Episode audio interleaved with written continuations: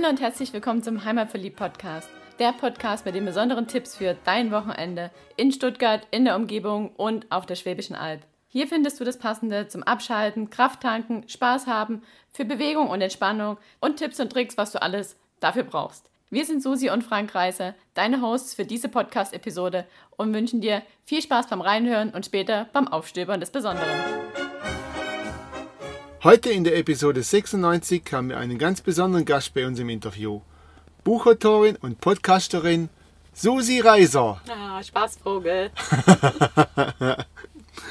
Ja, wir haben ja schon öfters auf Facebook und Instagram berichtet, dass wir viel auf der Schwäbische Alb unterwegs sind und nicht nur um zum das Besondere aufzustöbern, sondern auch um die besonderen Pilgerwege aufzustöbern und zu erkunden, Fotos zu machen und die ganzen Wege zu dokumentieren. Und öfters sind dann eine Nachfrage gekommen, wie weit seid ihr jetzt schon mit dem Buch, das wir da schreiben und die Fotos, die wir da dafür machen und wie das Ganze aussieht die Leute wollen einfach wissen, was vorwärts geht. Und deswegen erzählt heute mal die Susi aus dem Nähkästle, plaudert sie ein bisschen für uns, was denn so geht. Und jetzt sind wir hier direkt live auf dem Pilgerweg unterwegs gerade. Wir ruhen uns gerade ein bisschen aus hier im Wohnmobil. Da haben wir halt noch geschlafen hier in Heubach auf der Ostalb. Bevor es dann wieder weitergeht, stellen wir jetzt mal der Susi ein paar Fragen und ja, ich denke, danach wissen wir mehr. Na dann fangen wir an. Ja, die erste Frage ist auf jeden Fall erstmal, Susi, wie bist denn du zum Pilgern gekommen und warum pilgerst du denn? Oh, das ist schon eine ganze Weile her. Ich bin 2015, glaube ich, das erste Mal. Nee, stimmt gar nicht war 2014. Na egal, auf jeden Fall ist es schon eine ganze Weile her. Ich hatte eine, oder ich habe eine Freundin, die war sehr viel auf dem Jakobsweg unterwegs zusammen mit ihrem Mann und die haben immer wieder davon erzählt und das hat mir ziemlich gut gefallen, was die immer erzählt haben. Und dann war ich auf einer Reise in Portugal, auf einem Workshop und da waren wir einen Tag auf dem portugiesischen Jakobsweg unterwegs. Und das fand ich so richtig cool und danach wollte ich einfach nur noch pilgern. Ich bin nach Hause gekommen, habe festgestellt, dass bei meinen Eltern im Erzgebirge um die Ecke auch Jakobswege ausgeschildert sind und habe sie sofort zum Pilgern animiert. Wir sind dann gleich an dem Wochenende pilgern gegangen. Naja, und dann habe ich festgestellt, dass es überall in Deutschland ausgeschilderte Wege gibt und bin dann das Jahr drauf, ich glaube, das war dann 2015, auch auf dem portugiesischen Jakobsweg unterwegs gewesen und bin dann von dort nach Santiago gelaufen. Wie ich auch. Wie du auch, aber nicht von Porto. Und dann habe ich halt festgestellt, dass es zu Hause auch ganz viele Jakobswege gibt und in dem Zeitraum habe ich auch meine Coaching-Ausbildung gemacht und ja, da kam die Idee, dass ich halt das Pilgern und das Coaching miteinander verbinden will und darum habe ich immer mehr erkundet, was so in Baden-Württemberg für Jakobswege vor der Haustür sind. Ja, und so kam das eine zum anderen und ich habe auch viel hier bei uns in der Region schon erpilgert. Ja, und warum pilger ich? Das hast du auch noch gefragt. Ja. Mmh ich bin einfach sehr gerne in der Natur unterwegs und man könnte jetzt auch sagen, pilgern und wandern, wo ist da der große Unterschied? Für mich der Unterschied ist, dass ich auf einem Jakobsweg einfach der Muschel folgen kann. Ich kann mich auf den Weg verlassen. Ich kann mich darauf verlassen, dass mir jemand den Weg schon mal vor mir gegangen ist, dass er sich was bei gedacht hat und ich mir halt nicht selber darüber Gedanken machen muss, wo der Weg lang geht. Und das Schöne ist, es sind ja keine Rundwege. Man kommt nicht abends wieder an, wo man früh losgelaufen ist, sondern man kommt halt immer wieder an neue Orte, lernt neue Menschen kennen, muss sich wieder neu orientieren, wo übernachte ich heute und geht nächsten Früh einfach weiter. Finde ich einfach eine schöne Sache. Sehr entspannend, schöne Abwechslung von meinem damals noch Büroalltag. Ja, hört sich doch sehr ansprechend an und ich glaube, das ist eine schöne Freizeitbeschäftigung und kann man gut runterkommen von seinem Büroalltag. Du hast ja vorhin schon mal ein bisschen erwähnt, dass du auch festgestellt hast, dass hier im Ländle auch viele Pilgerwege sind. Und wie bist du dann jetzt so drauf gekommen, dass du die Pilgerwege hier direkt vor der Haustür auch machen kannst? Weil eigentlich bist du ja in Portugal unterwegs gewesen und hast dort das Pilgern entdeckt für dich. Und jetzt machst du es einfach hier vor der Haustür. Ich denke, das ist ja schon auch ein Unterschied, ob man das mal so für längere Zeit im, im Ausland macht oder mal so geschwind am Feierabend und am Wochenende hier im Ländle. Ja, genau, da sagst du es. Mal so geschwind am Wochenende. Das ist halt der große Vorteil. Man kann mehr oder weniger zu Hause loslaufen oder hat nur eine ganz kurze Anfahrt oder Anlaufzeit. Man muss also auch nicht ewig Urlaub nehmen, sondern kann einfach am Wochenende mal zwei Tage pilgern gehen und muss nicht ewig weit fahren, nämlich ewig weit Zeit und Geld aufbringen für die Anreise. Und was noch viel schöner ist, man lernt seine Heimat auch ganz neu kennen. Ich bin zum Beispiel mit meinen Eltern durch Chemnitz gepilgert, da wo sie ihre Jugend verbracht haben und wir sind dann an Orten vorbeigekommen, wo sie mir halt irgendwelche Stories aus ihrer Jugend erzählt haben, die ich vorher noch nicht kannte. Und so sieht man halt auf einmal Straßen und Wege in den Orten, wo man eigentlich immer ist, die man so noch nie gegangen ist oder noch nie so in Kombination gegangen ist. Also man lernt auch seine Heimat ganz neu kennen. Ja, wir haben ja aktuell jetzt gestern festgestellt, wir sind auf dem HW1 hier unterwegs und teilweise nur, aber teilweise geht man auch auf Wegen entlang. Das ist wirklich nur Jakobspilgerweg. Und so schneidet der sich immer wieder mit anderen Wegen und geht man dann mal geht man richtig äh, richtige Waldweg und dann sind es einfach nur Single Trails. Schöne Abwechslung hier auf der Ostalb zum mhm. Beispiel. So, und dann sind jetzt seit 2015 auch ein paar Jahre vergangen und irgendwann kam bei dir so die Idee von dem Buch. Und wie kam das dann zu dem Buch, zum Verlag? Das ist bestimmt auch ein längerer Prozess gewesen. Ja, da hat es tatsächlich auch ein paar Impulse gebraucht. Zum einen sind wir ja beide Wanderführer beim Schwäbischen Albverein und da kam Ende letzten Jahres eine E-Mail, dass der Silberburg Verlag Buchautoren für Wanderbücher sucht. Und das habe ich so hingenommen, dachte ja, schön. Und dann habe ich noch den Dieter Buck interviewt. Das war ja auf der CMT dieses Jahr. Und der ist ja der Wanderbuchautor schlechthin im Baden-Württemberg und im Silberburg Verlag. Und der hat dann auch gesagt, ja, wenn du eine Idee hast, sprich die ruhig an, die suchen immer wieder nach Leuten und ich wusste ja sogar, dass sie nach Leuten suchen. Und dann rattete das so in meinem Kopf, worüber könnte ich denn ein Wanderbuch schreiben? Weil gefühlt gibt es ja alles. Der Dieter hat ja mit über 130 Büchern gefühlt schon alles abgegrast. Und so kam ich dann halt auf die Idee, dass ich die Pilgerwege in einem Buch verarbeiten möchte. Ja, und die Idee reifte dann in meinem Kopf immer weiter. Es gibt ja schon zwei Pilgerbücher im Silberburg Verlag, die sind beide aus 2009, also ist jetzt schon ein paar Jahre älter und grasen auch eine ganze Menge an Wegen ab. Und dann habe ich überlegt, was könnte ich denn da anders machen als diese Bücher, weil es gibt sie ja schon. Und da war dann so die Idee geboren, die ich dann auch im Gespräch mit dem Verlag noch ein bisschen verfeinert habe, dass es Wochenendetappen sein sollen. Also Wochenendtouren, quasi pro Tour zwei Etappen. Und die sind dann halt so angelegt, dass man gut hinkommt, gut mit öffentlichen Verkehrsmitteln dann auch wieder zurückkommt, dass man auch gut übernachten kann zwischendrin und dass man es halt einfach wirklich am Wochenende machen kann. Und dann kam zusätzlich noch, dann, das war dann im Gespräch mit dem Verlag heraus, weil ich habe vor ein paar Jahren schon mal ein Pilger-Tagebuch entwickelt, was man sich halt kaufen kann, wo man dann vorgefertigt nach ein paar Fragen seine Pilgeretappen notieren kann, was man alles erlebt hat und noch ein paar Eckdaten.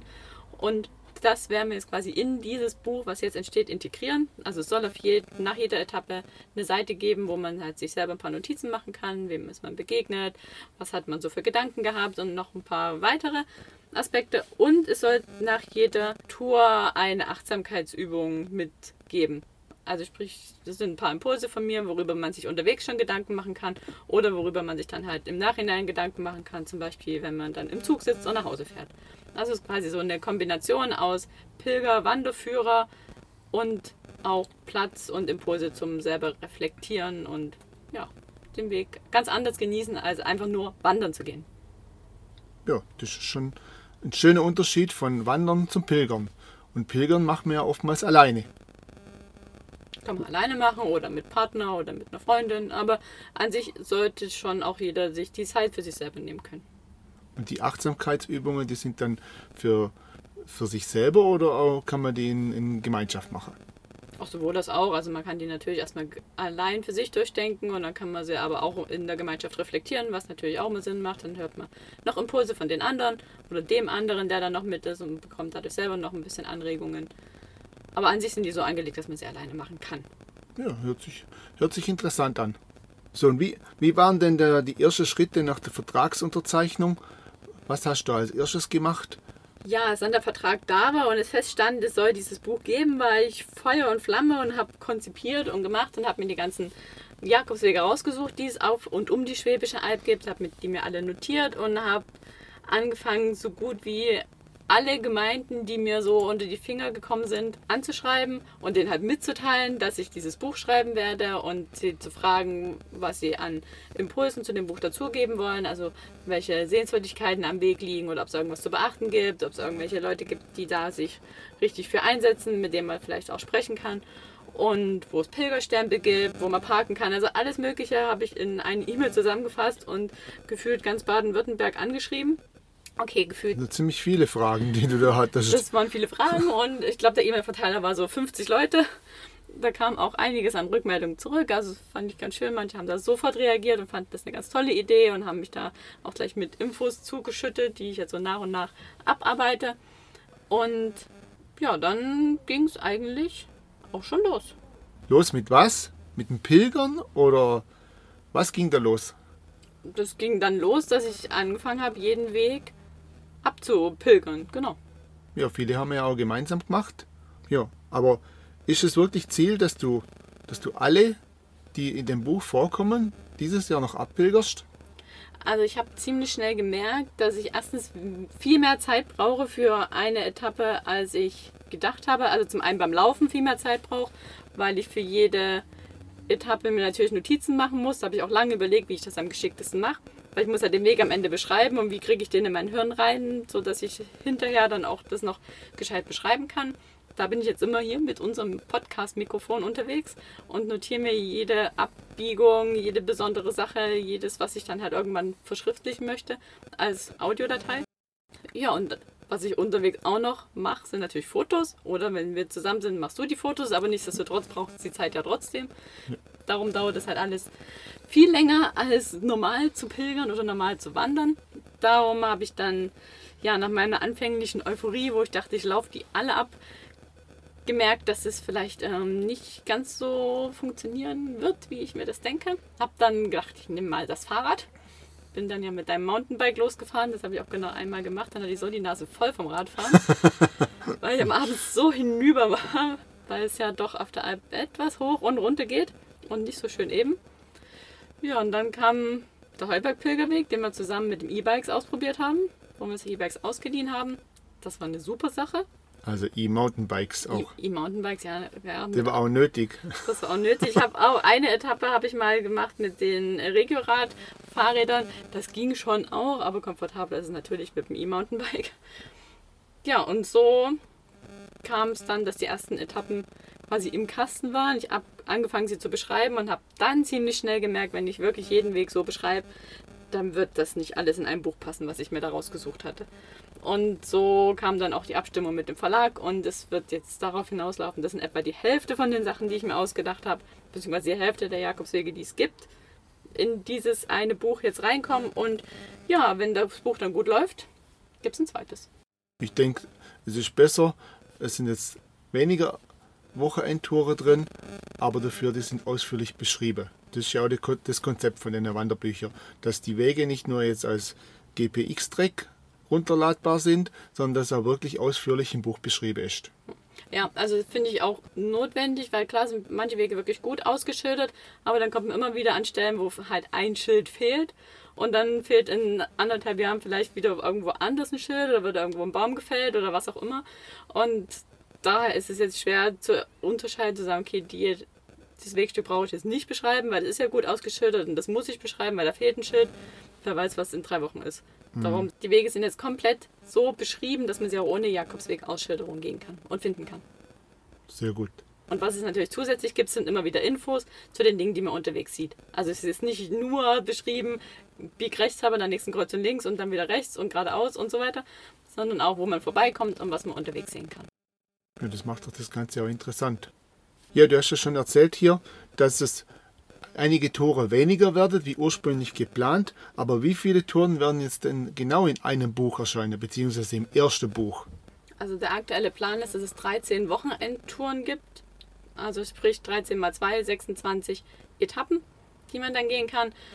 Wobei ich sagen muss, das ist der aktuelle Stand. Wir werden mal sehen, was dann tatsächlich, wenn es fertig ist, alles ins Buch passt. Ob es vielleicht noch eine Lücke gibt, wo noch ein Weg zusätzlich rein kann oder wo man doch noch was weglassen muss.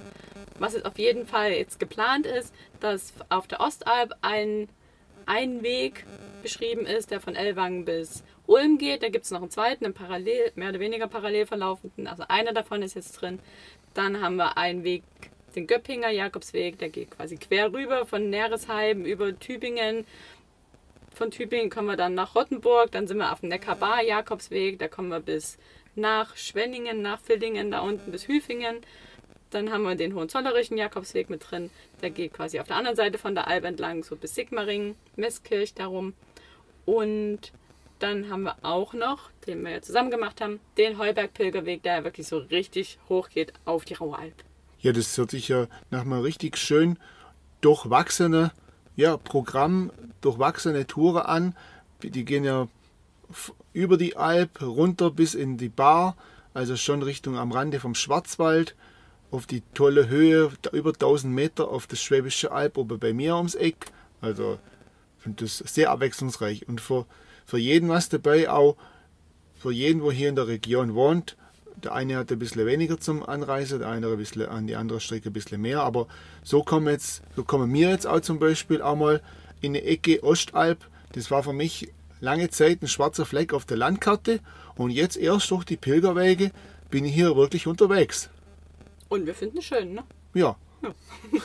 so, jetzt haben wir mal angesprochen, was es alles für Touren geben wird und welche Wege das wir da abpilgern.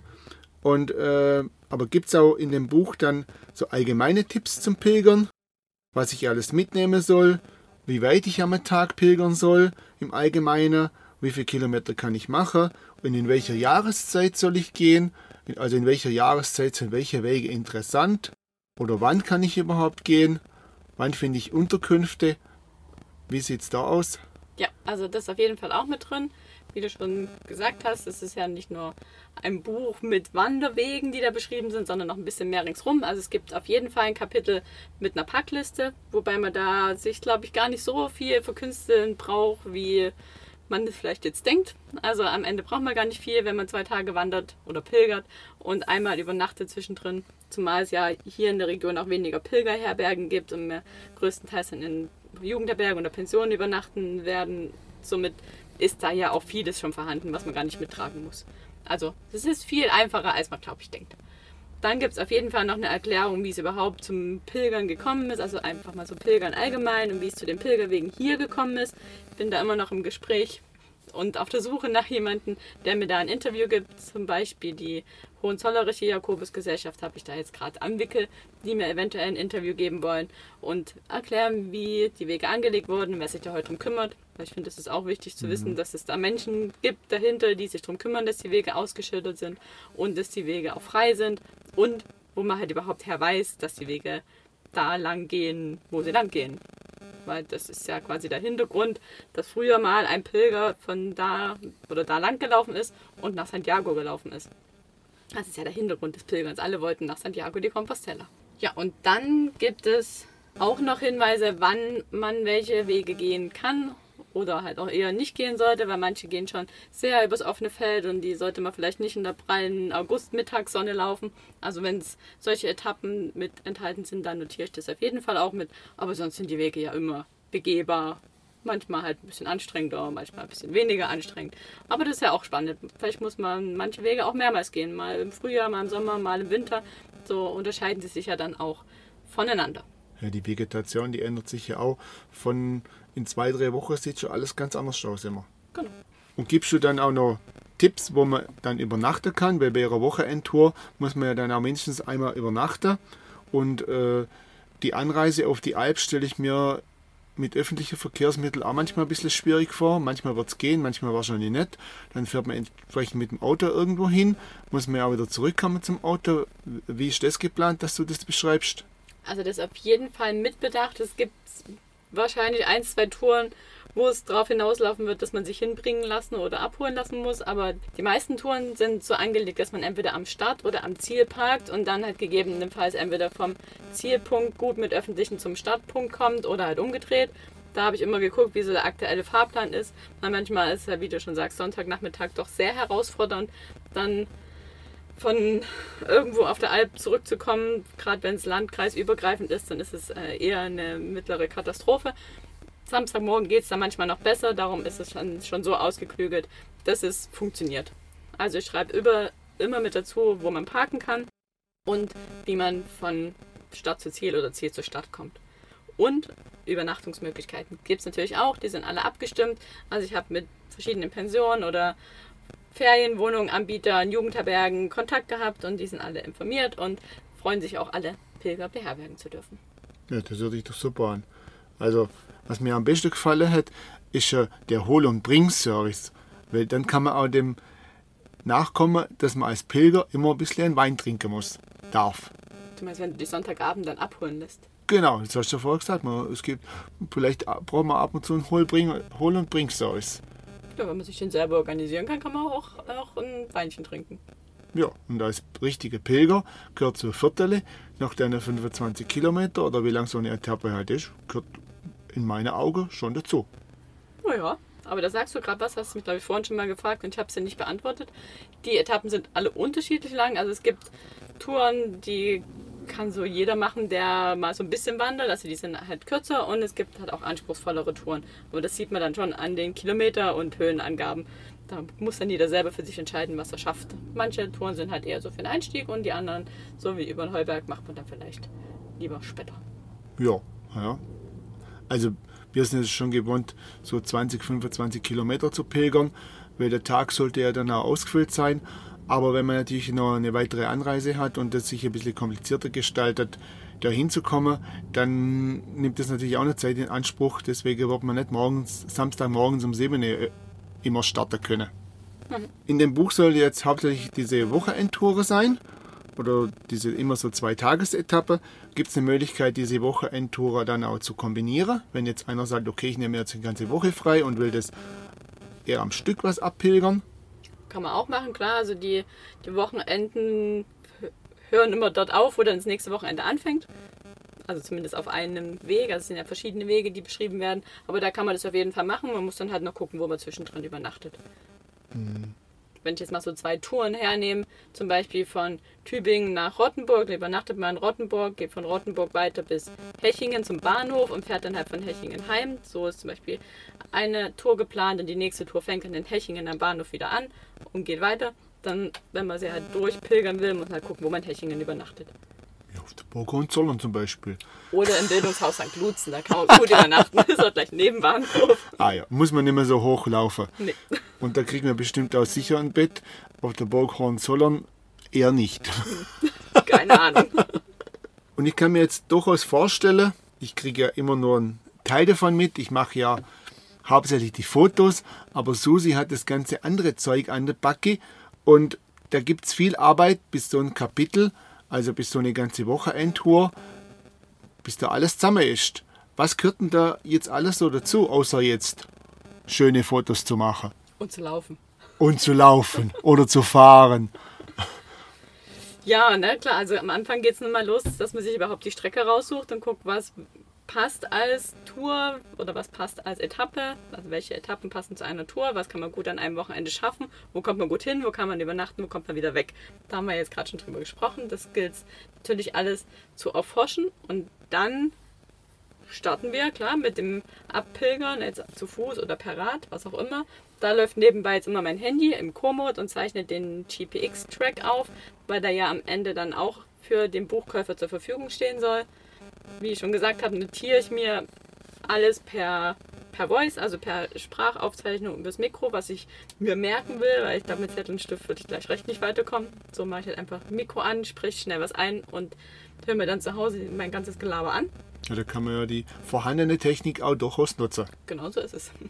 Also inzwischen sieht es auch recht witzig aus, weil wenn wir jetzt im Fahrrad unterwegs sind, dann ist an meinem Lenker reingeschraubt mein Handy, damit es gut mir die Tour aufzeichnen kann. Dann ist da das Mikro reingeschraubt und was halt sowieso am Fahrrad noch dran ist, also die, die Hightech-Ausrüstung am Rad direkt dran. Was ich auch immer noch mache, ist, ich gucke, ob jemand anders vorher schon mal so einen GPX-Track gespeichert hat und lade mir den dann noch runter, dass man halt schon ein bisschen Orientierung hat, wo es lang geht und wie so die Höhenverhältnisse sein werden. Das habe ich auch immer noch dabei. Und dann unterwegs, klar, machen wir Fotos, also du oder ich, je nachdem, ob ich alleine unterwegs bin oder wir zusammen. Versuche mir diesen Weg zu merken. Und wenn ich dann daheim am Rechner sitze, dann gilt es darum, die, den GPX-Track erstmal nochmal zu sichten und zu bearbeiten. Manchmal verlaufe ich mich auch oder mache irgendwo einen Abstecher hin. Sprich, ich kopiere mir den immer und bereinige den und speichere den ab und lade den runter, damit wir den dann auch zur Verfügung stellen können. Dann geht es darum, den Weg zu beschreiben, also anhand meiner Sprachaufzeichnungen und anhand dieses im Komoot aufgezeichneten Wegs. Dann geht es darum, die Fotos zu sichten, zu bearbeiten und auch auszuwählen und zu beschriften, welche dann ins Buch rein sollen. Dann wird immer noch schön recherchiert. Also alles, was es so an Zusatzinfos gibt, die müssen natürlich auch irgendwo herkommen. Die recherchiere ich dann. Dann gucke ich unterwegs immer, dass wir natürlich Pilgerstempel einsammeln, weil die auch zu jeder Etappe erstens beschrieben werden sollen, wo man die bekommt und dann auch noch mit ins Buch rein sollen, dass man sich die auch schon mal angucken kann. Die gebe ich dir dann immer mit zum Einscannen. Scannst du die ein und ich bearbeite sie dann noch so, dass wir sie wieder auch ins Buch reinpacken können. Erforsche immer noch mal wieder, wo sie her sind, weil manchmal weiß ich das dann auch selber nicht mehr. Und dann geht es noch darum, mir die Achtsamkeitsübung auszudenken, die ja dann ans Ende von jeder Tour auch noch kommt. Das hört sich noch sehr viel Arbeit an. Und manche Dinge, wo man denkt, so, das ist alles so super einfach, ähm, den Stempel muss man ja nur abholen. Das äh, kann durchaus manchmal auch zeitintensiv sein. Ich denke, das muss auch der Pilger mit einplanen, dass nicht immer jede Kirche offen ist und dass man in der Kirche auch erstmal suchen muss, wo ist denn der Stempel. Ja, da spricht sowas an. Also das haben wir jetzt auch schon das ein oder andere Mal gehabt, dass wir an eine Kirche kamen zu einer Zeit, wo die Kirche schon zu war und es dann dazu führte, dass wir halt irgendwann andermal nochmal zu dieser Kirche auf irgendeine Art hin mussten oder die Touristeninformation hatte zu, wo wir dann auch nochmal hin müssen, um halt diesen Pilgerstempel abzuholen. Aber es gibt auch zum Beispiel Sigmaring, total nette und kooperative Mitarbeiter in der Touristeninformation, die den dann auch schon mal holen und einscannen und per E-Mail schicken. Bei den Sigmaring stand ich zweimal vor verschlossenen Türen und das ist ja auch nicht gerade so ums Eck. Ja, also wenn die Kirche zu ist, dann sparst du dir wenigstens das Suchen und weißt, heute habe ich keinen Stempel für dich. Ja. so ist es. Ja, manchmal gibt es dann auch im Nachhinein noch, äh, noch E-Mail-Kontakt und da müsste doch ein Stempel sein, denn da ist kein Stempel. Ach, ich muss noch jemand anderes fragen, vielleicht ist da doch ein Stempel. Ja, so kommt man doch immer wieder ins Gespräch mit den Verantwortlichen vor Ort. Also ja. in, in, Spanien und in Portugal ist es ja üblich, dass man auch einen Stempel in der Herberge kriegt. Das ist jetzt halt hier bei uns noch nicht so üblich. Und es gibt halt die Stempel hauptsächlich in der Kirche oder in einem Tourismusbüro oder in einer Bäckerei, habe ich es auch schon gesehen aber in Unterkünfte auch eher weniger. Und wir reden jetzt von Pilgerstempeln. Das steht natürlich auch mit dann in der Packlistenbeschreibung drin, wo man überhaupt seinen Pilgerausweis herbekommt. Den sollte man ja mit haben, so braucht man keinen Stempel. Und was auch nicht schadet, habe ich auch von dir gelernt, ist, man nimmt das Stempelkiste mit. Das stimmt. Das Schöne ist aber auch, wenn man die Stempelkiste vor Ort benutzt, dann hat man immer die Farbe vom Stempelkiste vor Ort und es sieht dann recht bunt aus, weil manche haben einen roten, manche einen blauen, manche ein schwarzes Stempelkissen und dann sieht der Pilgerausweis entsprechend bunt gemischt aus. Mhm. Ja, und was ich natürlich vorher schon gesagt habe, was auch noch zur Erforschung jeder, jedes Kapitels gehört, ist halt das Thema Anfahrt und Übernachtung. Ja, das ist auch ziemlich komplex immer. Viele Menschen kontaktieren, sich Gedanken zu machen, wie es am geschicktesten dann auf Unterkünfte zu stoßen, die seit acht Jahren schon geschlossen haben, aber immer noch online sind. Mhm. Ja. Kommt das Internet vergisst nichts. Genau. so, und was hast du denn jetzt schon alles geschafft? Ja, was haben wir schon alles geschafft? Wir haben Stand jetzt 19 von 26 Etappen im Kasten. Und den Rest machen wir morgen, übermorgen, überübermorgen. Dann haben wir zumindest die After Ostalb. Dann fehlt noch eine Tour, nämlich die wirklich vor der Haustür. Die mache ich dann irgendwann nächste Woche, übernächste Woche. Abgabe vom, vom Skript ist ja erst Mitte Oktober, das ist ja noch ewig Zeit. Und darum werde ich mir dann auch noch wirklich ewig Zeit nehmen, nein, ewig nicht, aber schon noch Zeit nehmen, um noch ein bisschen zu erforschen, was man an Zusatzinformationen halt ringsrum bringen kann. Also zu vielen Etappen habe ich aktuell nur den Weg beschrieben und möchte mich dann noch ein paar Tage in der Bücherei einschließen und da so ein bisschen Literatur wälzen und auf verschiedene Webseiten noch gucken.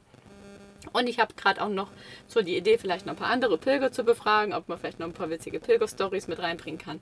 Also es sind noch so ein paar Add-ons, die dann zusätzlich zu dem Weg mit ins Buch sollen und die gilt es auf jeden Fall noch zu tun und zu erforschen. Und was wir auch schon geschafft haben, hast du ja gefragt, wir haben natürlich das Coverbild schon gemacht. Das hat auch ja mehrere Anläufe gebraucht, bis wir das im Kasten hatten und bis das so war, wie es der Verlag gern hätte. Aber das ist schon fertig. Und, und wie wir das gern hätten. Und wie wir das gern hätten.